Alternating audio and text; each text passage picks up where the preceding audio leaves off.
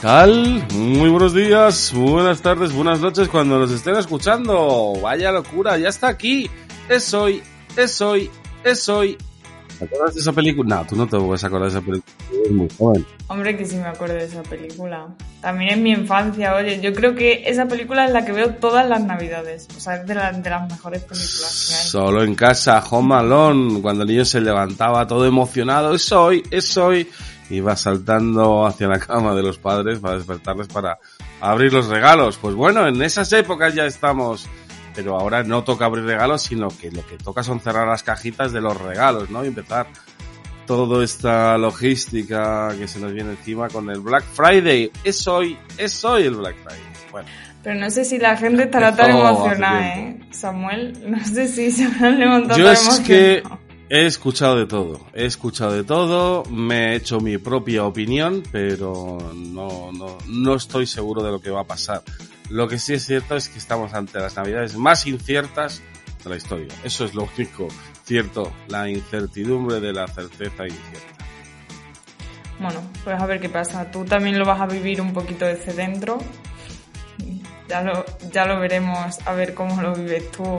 Si a ti Sí, también te ido- estresa. mm, me voy mañana a, a ver los almacenes de una importante marca ah, de paquetería.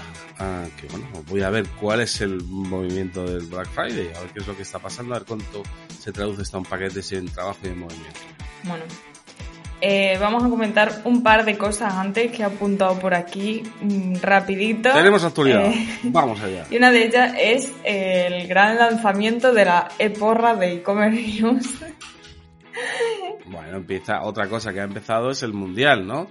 Y además que estamos, eh, el combinado nacional está de, buenas porque acabamos de ganar ni más ni menos que 7-0, ¿no? A Costa Rica en ese inicio mundialista que si llevábamos desde 2006 contra Ucrania 4-0 que no ganábamos un partido, que, que bueno, pasa nada porque luego en Sudáfrica ganamos el mundial, ta, ta, ta, ¡pum! 7, ¡Holo! Yo me he quedado mm, perplejo. Yo sé que a ti no te gusta mucho el fútbol, pero lo habrás visto, Yo ¿no? es que po- poco puedo opinar. No, no lo he visto, pero porque estaba haciendo otras cosas importantes. Mm.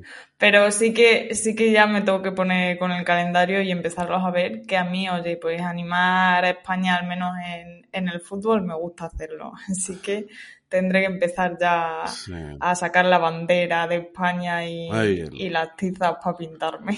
Cerveza, aceitunas, tizas y la bandera. Para ver este domingo la selección contra Alemania. Por cierto, por cierto, que desde News hemos lanzado una porra, a ver qué es lo que ocurre.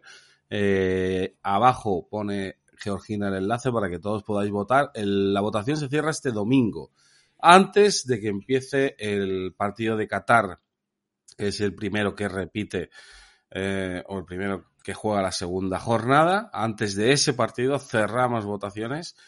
Y eh, bueno, el ganador de la porra se lleva 250 pavos, ¿eh? que viene muy bien para afrontar las navidades. Y bueno, ¿qué es lo que hay que hacer? Pues acertar o dar los pronósticos de las selecciones que van a liderar cada uno de los grupos, la selección ganadora y el máximo goleador.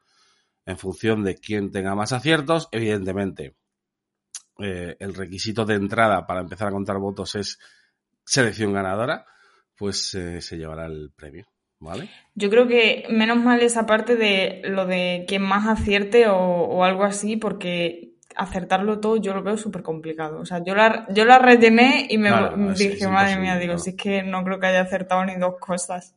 Pero bueno, No, no, es imposible. Entiendo que es imposible, pero quien más aciertos tenga, eh, pues se llevará la porra, ¿no? Se llevará la porra. puede ser que todavía alguien nos sorprenda y lo acierte todo, ¿eh? Eso sería una gran sorpresa. Siempre pasa, siempre pasa que hay alguien ahí, algún máquina que lo sabe todo y tiene la, la, la bola de cristal y seguramente sea así. Y para él será la pasta. O para mí. o para mí, Samuel, reparte, reparte para ti. conmigo. para ti, o, para Pedro Pablo, que también ha, puesto... Y, por cierto, podéis votar todas las veces que os dé la gana. Podéis repetir votos, me da igual. O sea, aquí es que hay que acertar muchas cositas. Bueno, Fútbol aparte, Georgina, eh, vamos, traemos actualidad, ¿no? Eso es. Bueno, yo también quiero comentar que estamos haciendo una serie de noticias que me parecen muy, muy interesantes. Y es que este año era el décimo aniversario de e-commerce news y hemos buscado un poco entre archivos y estamos haciendo el 10 de 10, o sea, vamos a hacer de 10 años las 10 noticias más leídas. Y te comentaba antes de empezar que había leído eh, una que fue muy curiosa porque en el 2012 se entrevistó eh, a Tradenin, a, bueno, a David Martín, gran David Martín, al CEO, y contaba que ese año estaban esperando cerrar con 17 millones de euros en venta. Oye, que es una cifra 10 mm, años después nada desdeñable. Pero claro, estamos hablando de trading de 10 años después y ahora facturan, ¿cuánto facturan? 378 millones de euros. O sea, a las puertas, yo creo que en 3 años ya está facturando mil millones. Pues probablemente. PC Componentes ya está, este año seguramente sobrepase contra... Yo creo que el año pasado ya PC Componentes superó los mil millones. Yo creo recordar que también, o si no los han superado, ahí, ahí, ¿eh? Porque... Hmm. Es que España está de moda, y no solo en el fútbol, también en el e-commerce. Sí, no, o sea, hay empresas muy potentes a nivel español en el sector. Pero bueno, a ver cómo termina el año. Yo ya es que me he quedado con la curiosidad, sobre todo con esta empresa, después de haber visto esa comparación que me parece brutal. Yo sé, yo sé, yo te puedo decir que eh, las previsiones eh, de exportación de trading mm, se están hasta cuadruplicando esta semana. Cuadruplicando. Así que, no, no, o sea, todo lo, todo lo mejor para nuestras empresas, también para David, que es, que es amigo, así que deseando conocer los datos eh, de cierre de facturación y también de la campaña de Navidad, le preguntaremos y os lo contaremos. Sí, porque encima ahora empezamos con nuestro especial, nuestra revista de Navidad y vemos, hablamos siempre con estas marcas para conocer cuál es su previsión para, el próximo año y siempre nos comentan acerca de cifras, así que bueno, pues podremos hablar con ellos y ver también cómo se plantea en el próximo año. Y ahora ya sí, pasamos a las noticias de actualidad y empezamos con el estudio de Salesforce sobre la campaña de Navidad. ¿Quién mejor que tú, Samuel, para contárnoslo? Porque fuiste tú allí a, ver cómo presentaban el estudio. Así que danos esos datos interesantes que toda la gente estará esperando para conocerlos.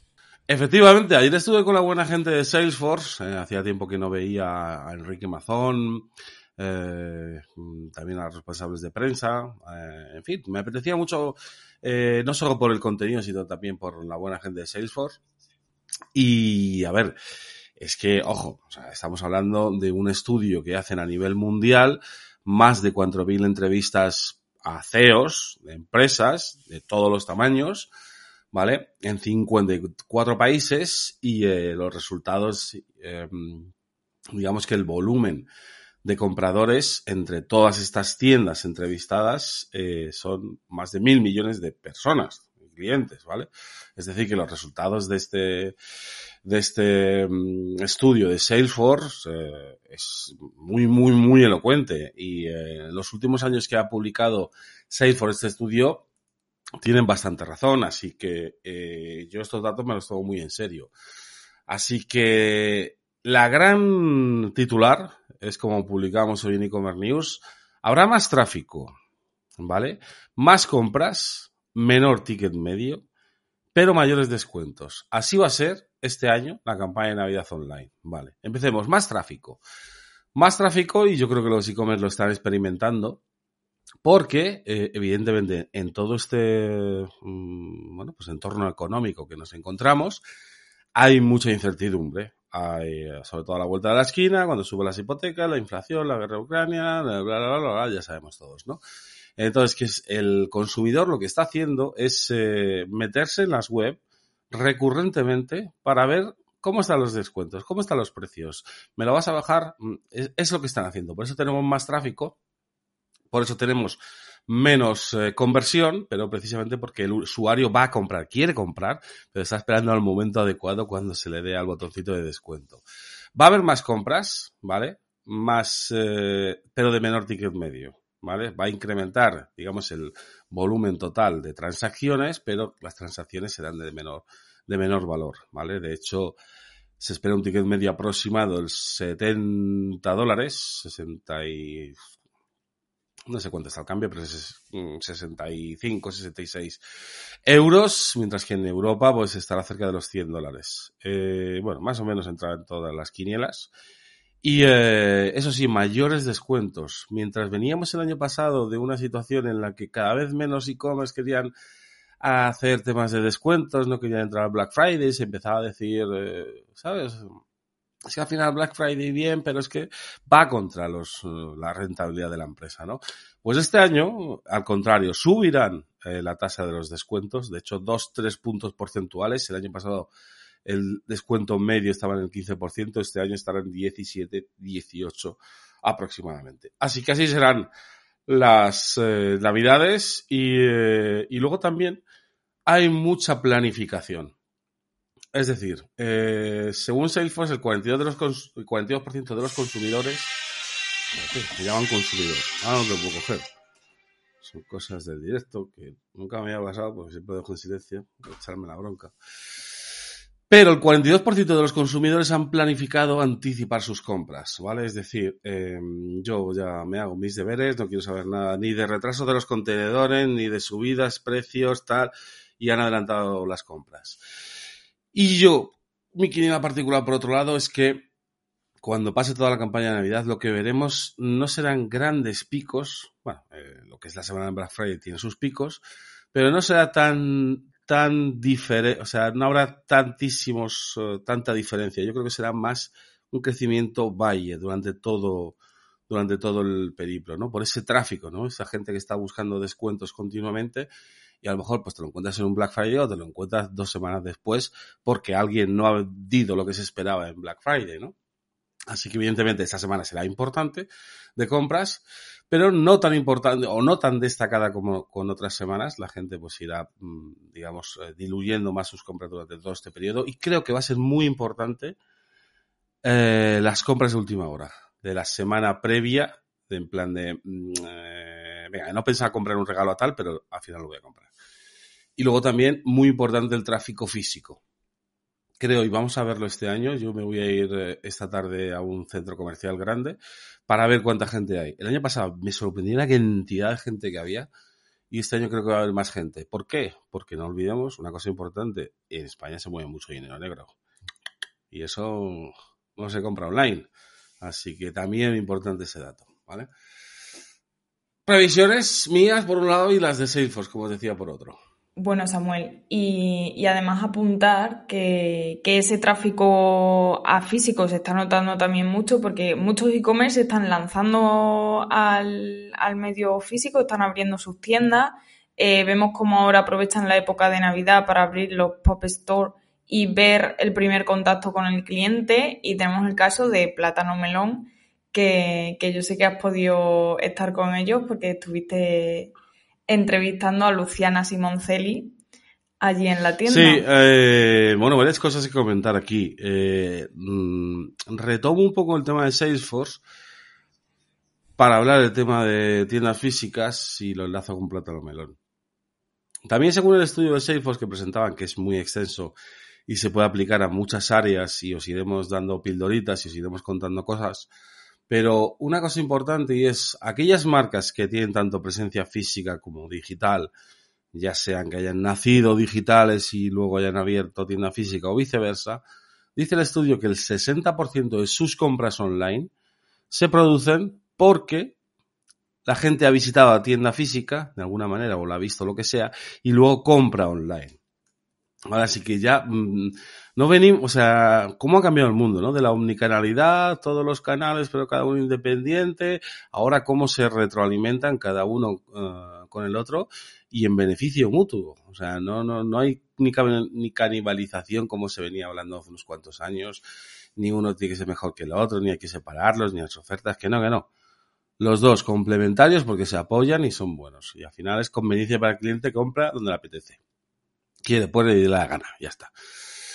Vale, dicho eso, pues sí que es cierto que hay muchas marcas, en este caso pues una DNBV, ¿no? Pues las Digital Native Vertical Brands, eh, estas famosas. Eh, Plátano Melón es una tienda, un e-commerce de Barcelona, fundado por una sevillana, eh, dedicada al mundo de sex shop. Lo que pasa es que ellos, su filosofía no es ser una tienda de juguetes eróticos. Ellos se definen como eh, una tienda de educación sexual.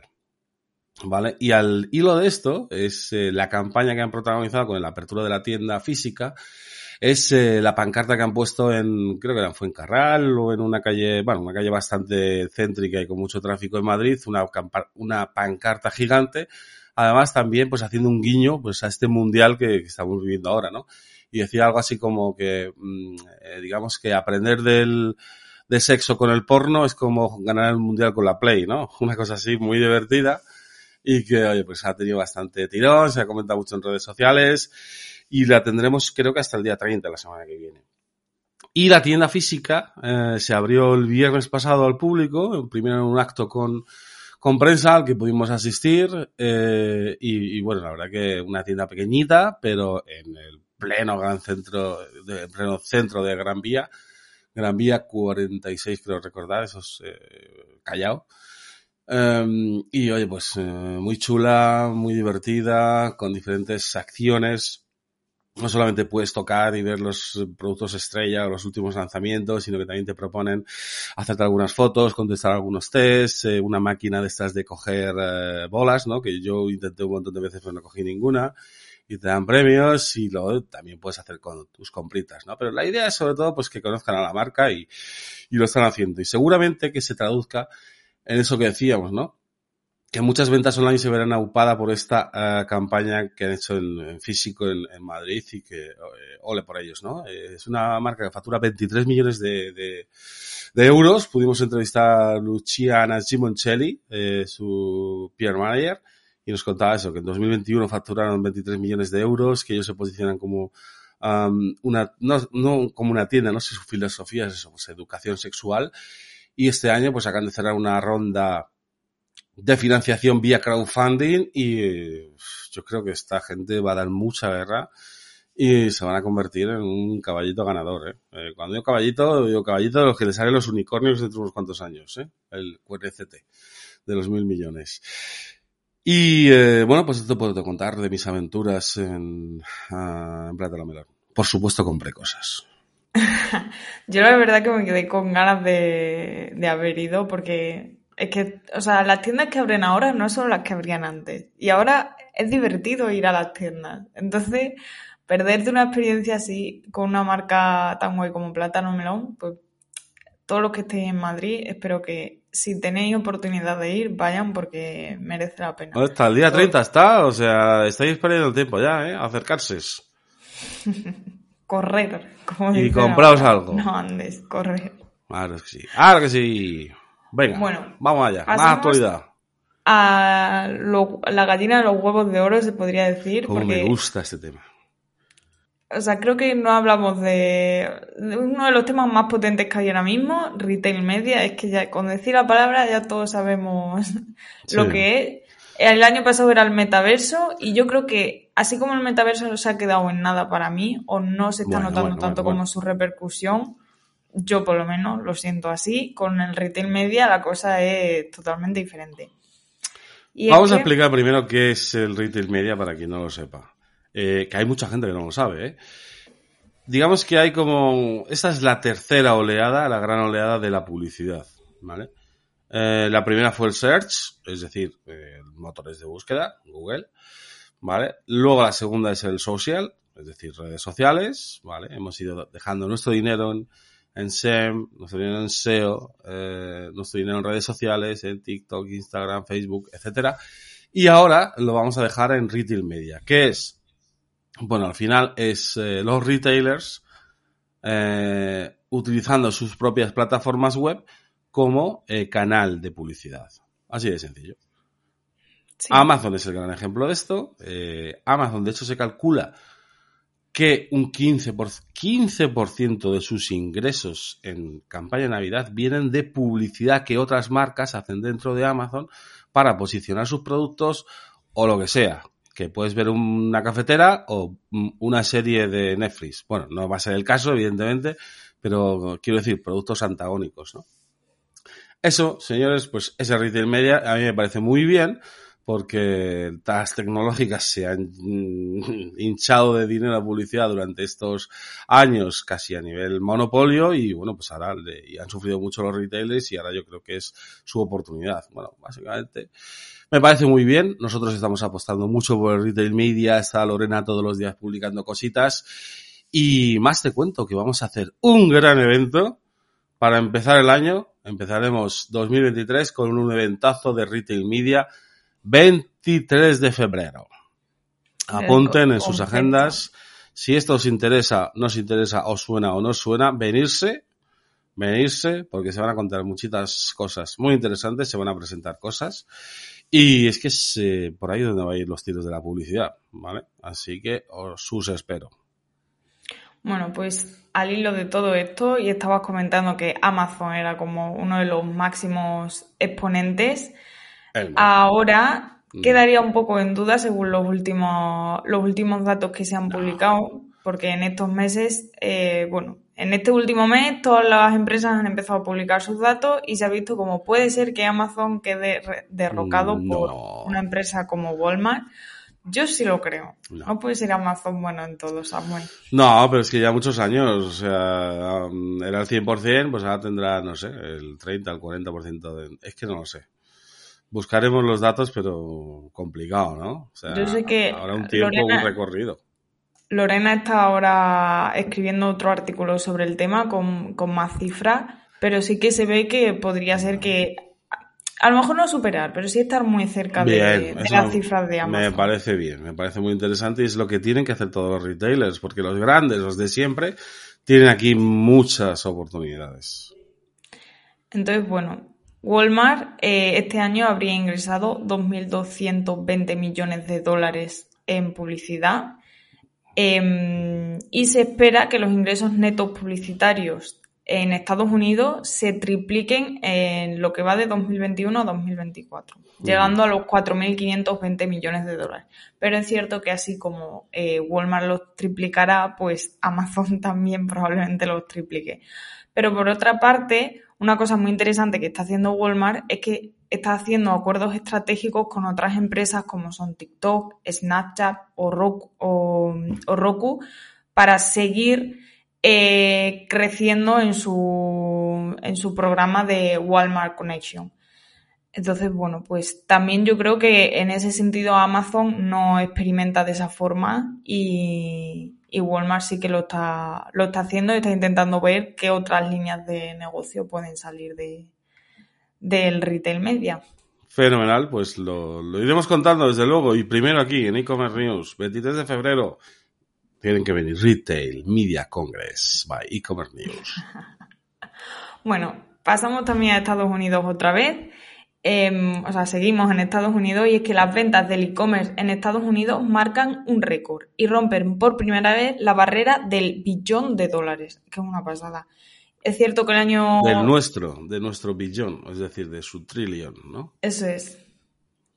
Entonces, eh, así como el año pasado ya superaron el, billón de dólares, pues este año es 1,02 billones de, de dólares, un poquito más.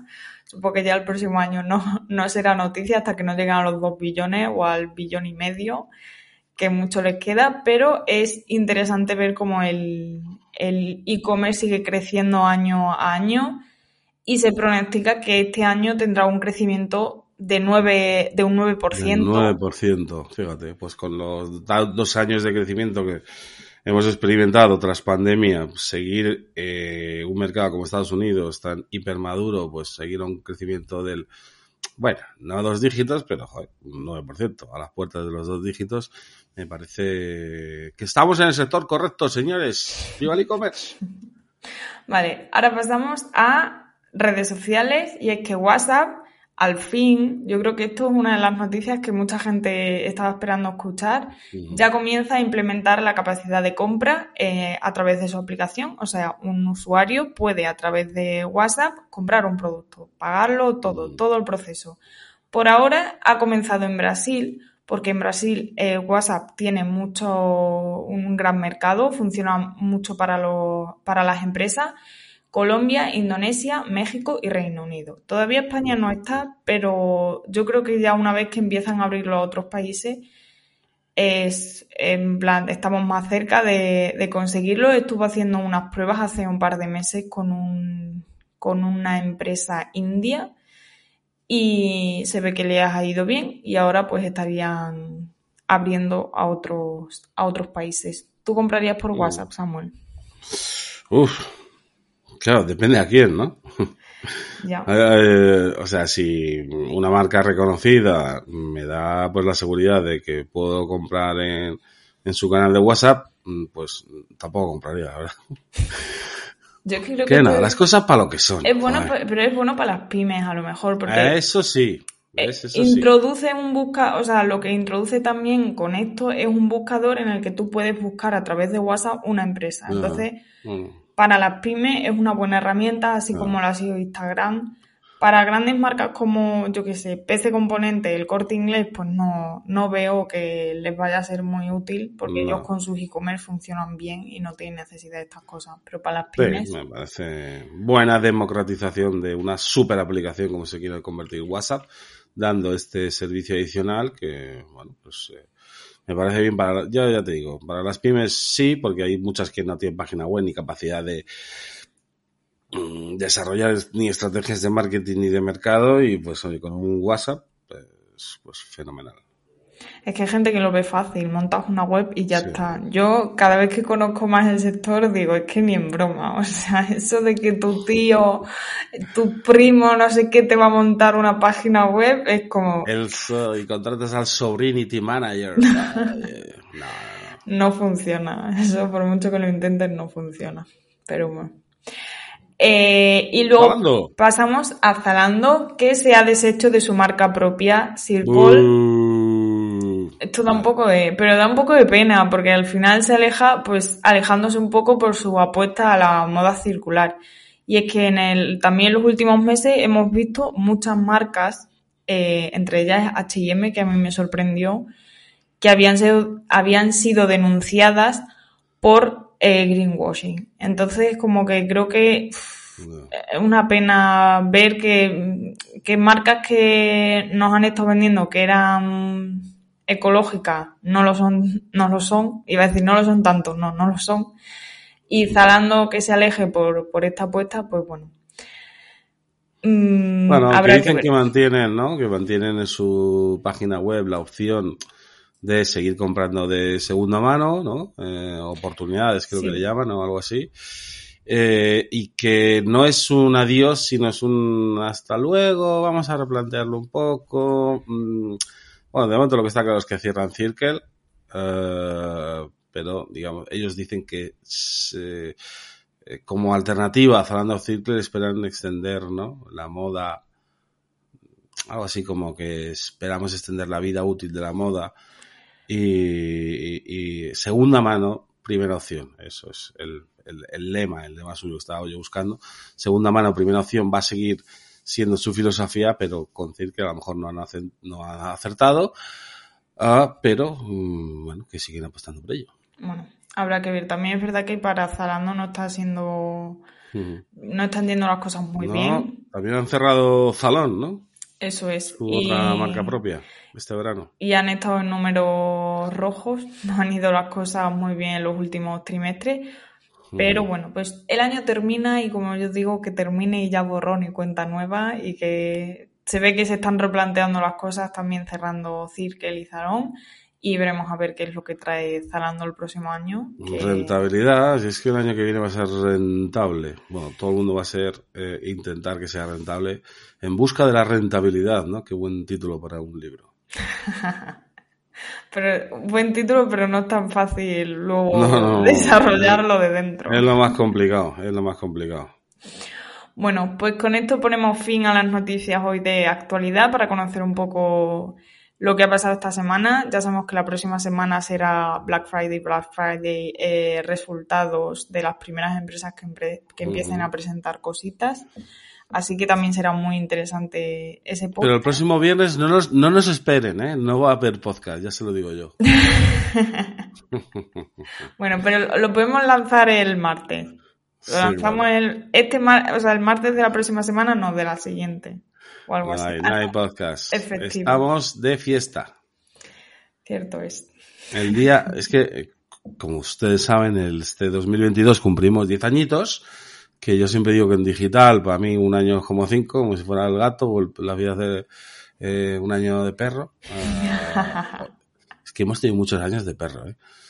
Y total, que llevamos 50 años, estamos cansados y jubilados. Y bueno, pues oye, es que llegar a los 10 años hay que celebrarlo porque es muy difícil llegar a los 10 años y más en este mundo digital. Nosotros ya hemos llegado, ¡cling! banderita clavada y joder, pues vamos a cerrar el año con una fiesta, un fiestón de narices.